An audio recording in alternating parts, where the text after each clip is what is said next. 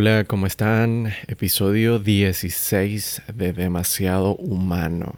Increíble la cantidad de tiempo que ha pasado desde que comenzó este proyecto. Eh, que bueno, comenzó hace más de un año. Estaba viendo los recuerdos de Facebook que me salieron hace unos días y me salía eh, hace un año el primer episodio de Demasiado Humano. Bueno, en el transcurso de esta semana que pasó.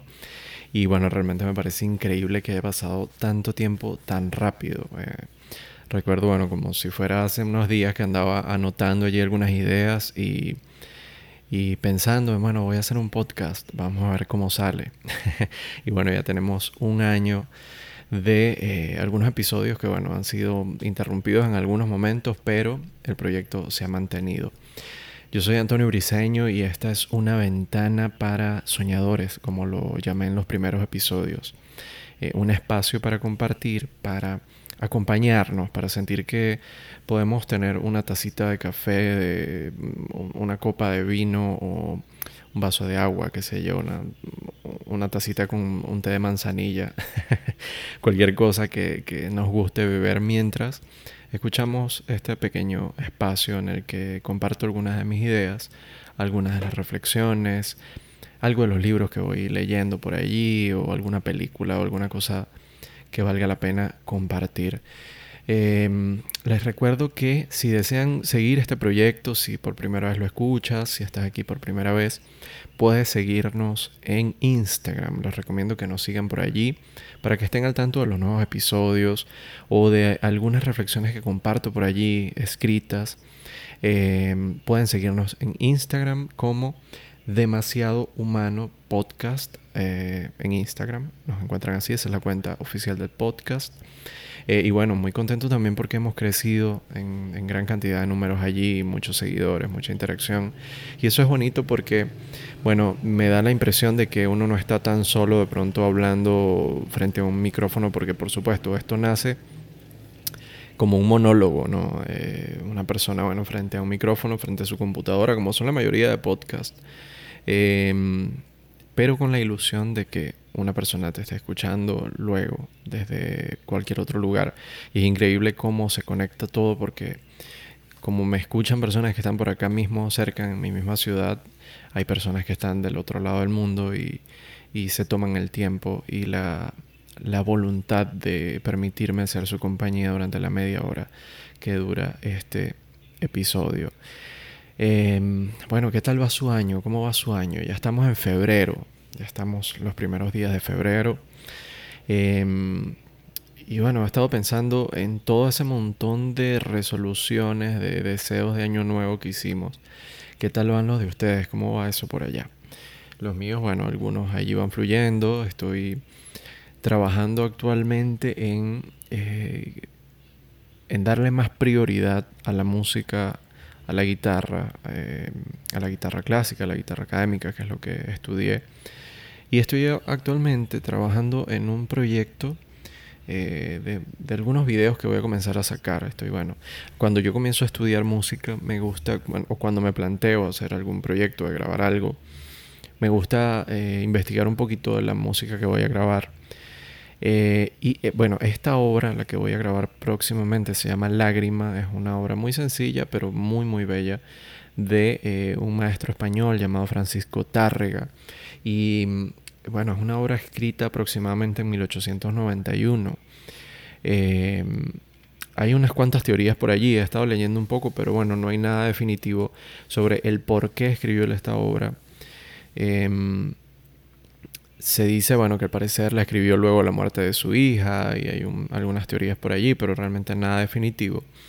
Es una obra muy, muy bella, un poco melancólica, escrita para la guitarra sola, para la guitarra solista. Eh, y es una de las primeras obras que yo toqué en la guitarra hace unos cuantos años. Yo comencé a estudiar en el año 2004. Más o menos, bueno, ese fue mi primer encuentro con, la música académica, con la guitarra, en el año 2004 exactamente. Más o menos como a finales de, este año, de ese año fue que ya estaba tocando un poco y comencé a tocar esa obra. Eh, que bueno, es muy linda, es, relativamente sencilla, la técnica digamos que requiere es relativamente sencilla. Sin embargo, bueno, los grandes maestros siempre han dicho que quizá la grandeza se, se ve y se experimenta a través de las obras que parecen simples, no tanto en las obras virtuosas, ¿no? de, de, gran dificultad técnica en la que, bueno, tienes un montón de, de complejidades que resolver, aunque por supuesto, esto no le quita mérito, pero las obras sencillas, es decir, cuando la música está desprovista, digamos, de todo su ropaje, ¿no? Son, son obras que incluso tienen una armonía muy, muy simple, muy sencilla, mínima, digamos que es música eh, con elementos mínimos. Allí quizá es en lo poco donde el intérprete tiene que eh, demostrar toda su capacidad de hacer de lo poco mucho y cargarla de un gran eh, de una gran expresividad emotiva y bueno recurrir a todos los elementos a todas las posibilidades que se tienen cuando se toca un instrumento como la guitarra entonces ese es el caso de esta obra que se llama Lágrima em, que es muy muy bella. A mí de verdad me encanta. Eh, he estado a las personas que me siguen por ahí en Instagram, eh, en mi cuenta personal, arroba anibrimo con B alta y latina. Si no me siguen, me pueden seguir por ahí en la cuenta personal. Y he estado subiendo algunos videos, algunos pequeños reels con unos fragmentos de esa obra. Que espero estrenarla esta próxima semana, el video de esa obra, em, con algunos fragmentos de rostros, con algunos fragmentos de naturaleza, porque yo he sido, bueno, digamos, he sido un motivador a que los guitarristas, la guitarra clásica, la guitarra académica, eh, comience a mostrar una cara quizá más atractiva en cuanto a, la producción audiovisual que, se tiene. Y bueno, esto quizás la gente, mm, bueno, aquí voy a hablar de unas cosas, no sé si, si sean muy interesantes, pero bueno, es lo que creo con respecto a la música, cómo presentamos la carrera del músico, porque por lo menos desde mi punto de vista y, y con otros compañeros guitarristas me he dado cuenta que los guitarristas presentan su material para otros guitarristas. Me refiero a los guitarristas académicos, los músicos clásicos. Entonces son siempre, casi siempre, ¿no? como un 80% de, las producciones que, uno busca. Bueno, de hecho, los invito, busquen cualquier obra de guitarra clásica, por ejemplo, que es el instrumento que yo tengo, pero también pasa con otros instrumentos académicos como el violín, el cello, etcétera, el piano. Y van a encontrar que prácticamente todos los videos es en el caso de la guitarra, un guitarrista ahí sentado frente a la cámara, una sola toma fija y ya está. Y ese es todo el video. Entonces tú pasas de pronto 3, 5, 10 minutos viendo un tipo sentado ahí tocando y más nada. Eso es todo lo que se ofrece. Y a mí eso me parece terriblemente monótono eh, porque a veces ni siquiera hay diferentes tomas en los videoclips. Entonces es aburrido y creo que esa es uno de los problemas o una de las problemáticas que ha tenido quizá la guitarra frente a la guitarra clásica frente a, otras corrientes ¿no? dentro de la industria musical. Y yo he querido pues tomar digamos lo bueno que se ve de, la industria musical en, en general que presentan las producciones realmente con, una con un gran ojo em, de cine, si se puede decir así, con, con, un, con un buen guion, con una fotografía muy linda, con una buena iluminación, con un buen sonido. Entonces he estado intentando pues hacer eso, por supuesto, desde las capacidades que tengo ahora con respecto a, a, a equipos, a material para producir esto. Pero bueno, así va a ser la producción que espero compartir en los próximos días, de esta obra Lágrima, que es una obra muy bella de Francisco Tárrega, compositor español, eh, que bueno, es uno de los grandes eh, compositores en el mundo de la guitarra.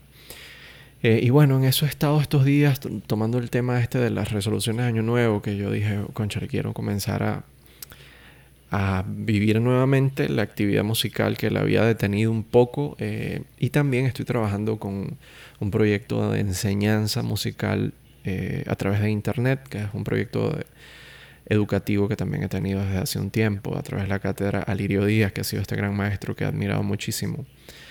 Em, y bueno, digamos que esas son las cosas que he estado haciendo desde el punto de vista artístico, si se puede llamar así, desde el punto de vista musical. Y bueno, replanteándome muchas cosas que quiero hacer con mi vida, muchas, muchos nuevos caminos que quiero tomar. Y hace poco, hace un ratito, estaba allí como anotando algunas ideas para los episodios. Yo realmente tengo un cuaderno, ya lo he dicho anteriormente, en el que tomo como algunos puntos allí de, no sé, una sola línea en la que pongo alguna frase que leí en alguna parte que me llama la atención y que quizá piense como interesante para desarrollar acá. Y encontré una, o me apareció una en Instagram que decía, supongo que es de, de Argentina, decía, múdate a la vida que querés. Múdate a la vida que querés, o mudate a la vida que querés. Em, y me pareció tan linda y tan, tan profunda, o sea, analizar ese momento, múdate a la vida que quieres. Porque a veces uno se siente tan, tan, tan profundamente mm, aprisionado, será la palabra, aprisionado en la vida que ha construido de alguna manera sin ser del todo consciente, porque yo siento que a veces llegamos a muchos puntos de nuestra vida sin saber exactamente cómo llegamos allí. Es como eh, haber permitido durante mucho tiempo que la corriente nos haya ido llevando y que esa fuerza nos haya detenido de repente en determinado punto en el que no sé por qué abrimos los ojos. Abrimos de pronto los ojos y nos vemos allí como, wow, pero tengo este montón de cosas que, o estoy viviendo esta vida que realmente yo no he querido tanto construirla de esta manera. Y lo digo por muchas personas, muchas personas. De hecho, es muy poca la gente que conozco que puede decir, me siento absolutamente satisfecho ahora con la vida que estoy teniendo. Eh, y bueno, creo que eso es muy, muy triste, muy lamentable que nos permitamos a veces que la vida pase por nosotros sin nosotros pasar realmente por ella, sin nosotros vivirla. Y esta frase me encantó, múdate a la vida que quieres. Porque creo que, bueno, una de las cosas más interesantes es cuando te das cuenta de las cosas buenas y malas de tu vida y realmente comienzas a aceptarlas para permitir comenzar a dar esos pasos hacia la vida que quieres, hacia la mudanza. Lo primero, bueno, para mudarse, utilizando esta, esta metáfora de, de la mudanza, eh, lo primero para mudarse a una casa es bueno darse cuenta que en la casa que estás no es la que querías, no es exactamente la que querías. Agradecerla, bendecirla, ser agradecido por el cobijo que te ha dado, pero pero teniendo en cuenta este agradecimiento, tener también el valor de decir, ok, esta no es la casa que yo quiero. Y la que quiero es tal casa que se ve así. Y voy a trabajar en mi vida para que pueda habitar en esa casa que, sueño. En ese, en ese punto me encuentro yo también ahora. Eh, porque bueno, a veces uno siente que el tiempo pasa y el tiempo pasa y el tiempo pasa y eh, incluso personas cercanas comienzan a morir. Eh, normalmente, bueno, uno comienza a ver morir a la gente mayor que ha estado de alguna manera en su vida amigos, familiares. Eh, y allí quizás la muerte de los otros, como decía aquella, la, introducción de, de por quién doblan las campanas. Eh, no la recuerdo muy bien ahora, pero decía algo como la muerte del otro también me reduce. Nadie es una isla desierta. Eh, y que cuando te preguntes, cuando escuches por quién doblan las campanas, porque bueno, cuando una persona muere y la llevan a, misa, al menos los católicos, hay un toque especial de, las campanas, ¿no? que es como fúnebre. Y cuando se escucha, pues la gente pregunta siempre, ¿por quién doblan las campanas? ¿Quién se murió? Y entonces en esta introducción decía eso, cuando te preguntes por quién doblan las campanas, las campanas doblan por ti, porque cuando muere otro también una parte de, de sí mismo muere con esa persona, algo quizá de la historia de, de las conexiones, de las relaciones, porque todo está absolutamente interconectado. Y decía eso, que bueno, nadie es una isla desierta, y es cierto, todos estamos conectados de alguna manera a las otras personas. Por algún motivo, es decir, nadie, digamos, es 100% autosuficiente. Todos dependemos del panadero, del, de, no sé, del médico, del educador, del carpintero, de la gente que te pone la luz, que te pone el agua, que el que te prepara en el restaurante la comida, del que te paga el sueldo, bueno, múltiples personas, del chofer, del que te pone la gasolina, son muchas, muchas, muchas personas que hacen posible que mantengamos la vida que de alguna manera estamos llevando. Eh, yo estoy tomando agüita aquí en mi taza porque es tarde. Son las 10 y 18 de la noche hoy domingo. Eh, y bueno, estos días me he estado tomando, tengo un nuevo vicio. A mí me encanta el café, especialmente el café con leche, el café negro también, pero disfruto mucho el café con leche eh, haciéndolo bien espumoso. Y he descubierto un nuevo vicio que es que me encanta echarle canela en polvo. Bueno, no sé si alguien que me escucha lo haga igual, pero me gusta echarle canela en polvo y esto queda pero delicioso. A todo el mundo le estoy diciendo, échanle canela al café y bueno, su vida va a cambiar. Realmente me encanta y queda súper, súper delicioso. Pero en este momento estoy tomando agua porque bueno, ya es tarde y luego de esto pues me voy a dormir ya para comenzar la semana tempranito. Pero bueno, he estado, como siempre, yo pues soy una persona que, vive mucho reflexionando un montón de cosas, que se vive cuestionando su vida, sus límites, porque estamos siempre construidos como por muchos límites. Eh, intento a veces como derrumbarlo, decirme, ok, pero ¿por qué tú no haces esto? ¿Por qué siempre te niegas a tal cosa? ¿Por qué eh, te limitas de esa manera? Rompe ese límite en, por lo menos una oportunidad para ver qué pasa. Ok, si lo haces y te das cuenta que no, no vale la pena, ok, vuelves, vuelves al punto donde estabas, pero lo probaste, hiciste algo distinto.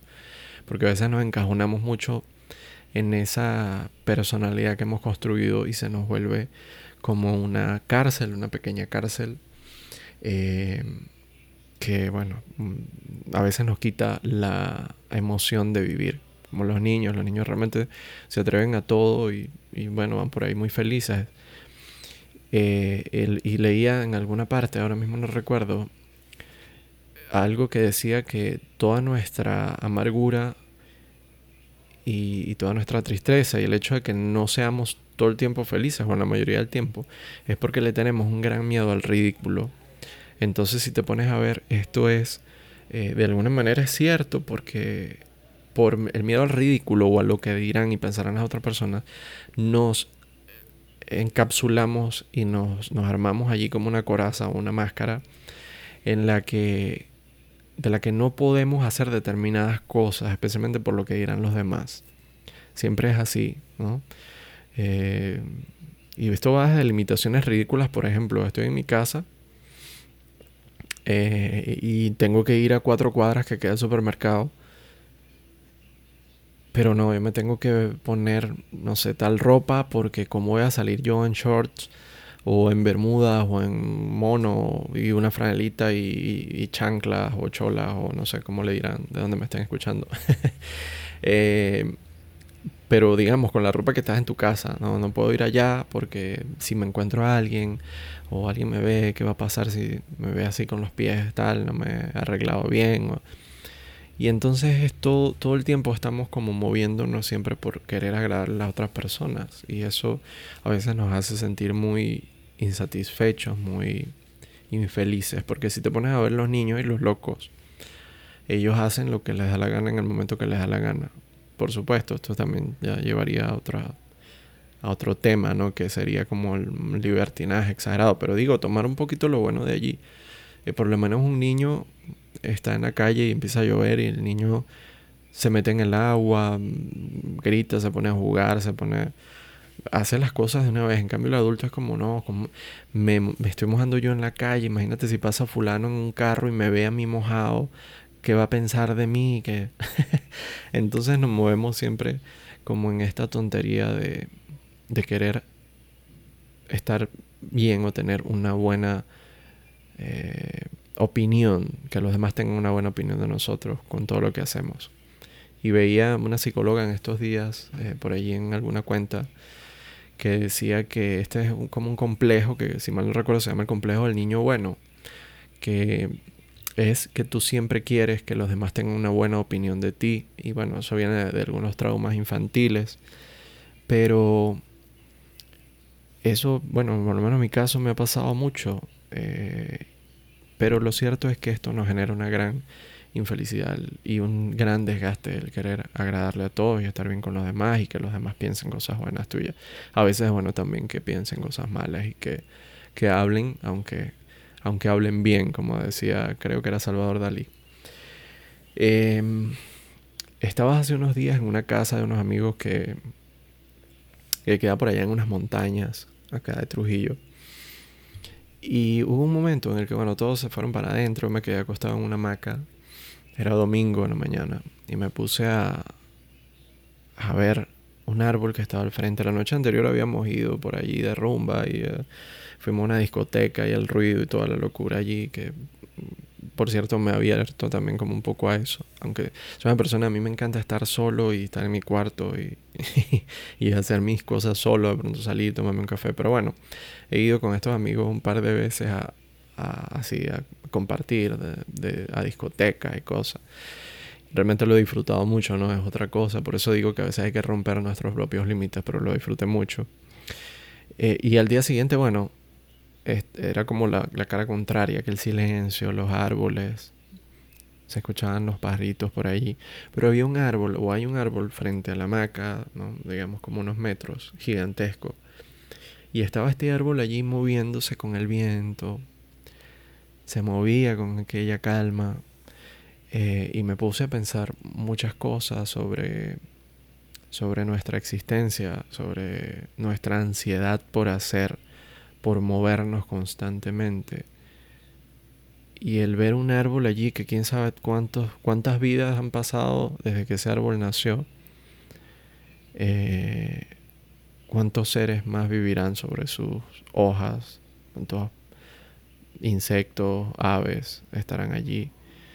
Eh, y, la vida y frescura que transmitía este árbol, estuve como 20 minutos admirándolo, cómo se movía la vitalidad que tenía, porque uno ve un árbol y, e inmediatamente piensa que es un ente eh, que está como estático, que, no tiene vida prácticamente. Mucha gente ve así las plantas como seres inanimados prácticamente, pero no, realmente tienen una gran vitalidad. Y pensaba en, en la finalidad de este ser. Eh, dentro de la creación, es decir, haber sido creado para ser un árbol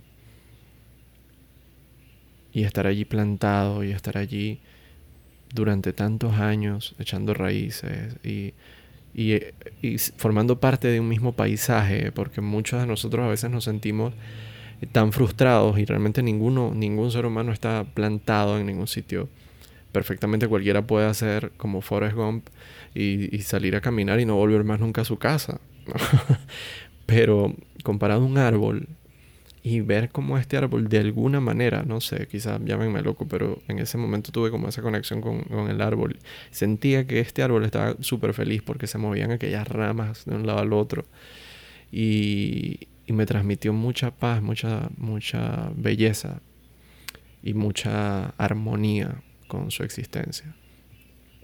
Y bueno, utilicé, digamos, esa, esa similitud para, para comparar un poco cómo me sentía yo y cómo es un árbol, cómo es una planta. Que a veces es bueno detenerse en las cosas más simples, más sencillas.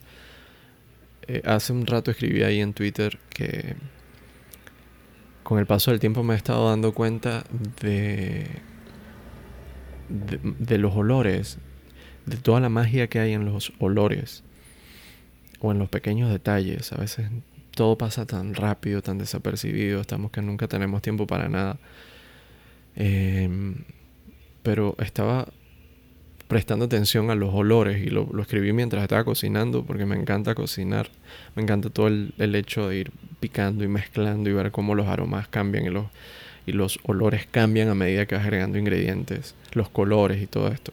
Pero en ese momento estaba haciendo tajadas, tajadas, plátanos fritos. Em, y aquello desprende ese aroma tan fuerte y tan sabroso. Y yo estaba, bueno, hipnotizado con este olor y lo escribí ahí en Twitter. Como, bueno, no sé, los años te van dando algún tipo de madurez. Quizás no en todas las personas, porque he conocido gente mayor sumamente imbécil. Pero, al menos en mi caso, siento que los años van pasando para hacerme apreciar el instante. Voy apreciando las cosas. Eh, y bueno, este es un llamado para, para que abramos un poquito los ojos y y nos despertemos. Creo que vale la pena despertarse porque siento que la vida pasa rápido, pasa muy rápido. Eh, y, y aunque intentemos aprisionarla, no vamos a poder detenerla nunca. No podemos, nada se puede guardar para mañana porque no sabemos ni siquiera si ese mañana llegue, nadie tiene ninguna certeza. Ni siquiera el más pobre, ni siquiera el más rico del planeta puede tener la certeza de que mañana va a abrir los ojos. Entonces guardar las cosas para un mañana no tiene mucho sentido. Sin embargo, bueno, somos seres que viven posponiendo. Eh, pero hay que intentar encontrar la magia de despertar hacia las cosas, hacia el instante, hacia lo que tenemos en este momento. Y por supuesto, agradecer todo lo que hemos vivido para poder abrirnos a, cosas nuevas y mejores. Eh, bueno, ya prácticamente finalizó esta media hora de, de este programa, de este episodio. Episodio número 16 de Demasiado Humano. Eh, y bueno, si les gustó, los invito a que me comenten, a que me hagan llegar sus comentarios, a que le dan like a las publicaciones en nuestra cuenta Demasiado Humano Podcast en Instagram. Y bueno, les recuerdo que este podcast lo pueden escuchar desde cualquier plataforma. Está en iTunes, en Spotify. Eh, pueden escucharlo en la plataforma de anchor.fm. Y eh, pueden registrarse allí, digamos, en, cualquier programa que tengan en su teléfono, cualquier reproductor de podcast. Pueden encontrar los enlaces para que no estén dando muchas vueltas por allí, porque hay otros podcasts de, nombres similares. A veces es como un poquito encontrar, un poco difícil encontrarlo. Pueden buscarlo en eh, el Instagram Demasiado Humano Podcast. Allí está en la bio un enlace y ahí aparecen todos los enlaces desde cualquier reproductor que usted lo quiera escuchar y están también los enlaces para que nos pongamos en contacto. Y realmente encantado de compartir nuevamente, de acompañarlos un ratito por aquí, desde el otro lado del micrófono y deseando siempre lo mejor para la próxima semana que comienza. Ojalá podamos mañana comenzar la semana haciendo una sola cosita nueva, por lo menos durante el día, por lo menos al abrir los ojos o quizá al final del día en la noche retomar un curso, retomar una idea, retomar un sueño, aunque sea un pequeño paso. Yo, bueno, creo que me voy a replantear retomar nuevamente mi, mi aprendizaje del francés, que es como que he aprendido, digamos que puedo decir algunas cosas y lo entiendo bastante bien, pero lo he dejado, no he sido muy constante con él. Entonces mañana voy a comenzar a memorizar algunas nuevas palabras, a leer más textos y creo que con eso me voy a levantar. y bueno, estar motivado siempre, estar buscando siempre las cosas que nos llenen de, de paz, de tranquilidad, de armonía y, y de mejorar y, y tranquilizar aquellas vidas que podamos tocar y dejarlas mejor de como estaban cuando las encontramos. Llegamos al final, encantado de acompañarlos. Yo soy Antonio Briseño y este fue un nuevo episodio de Demasiado Humano. Nos escuchamos el próximo lunes. Chao, chao.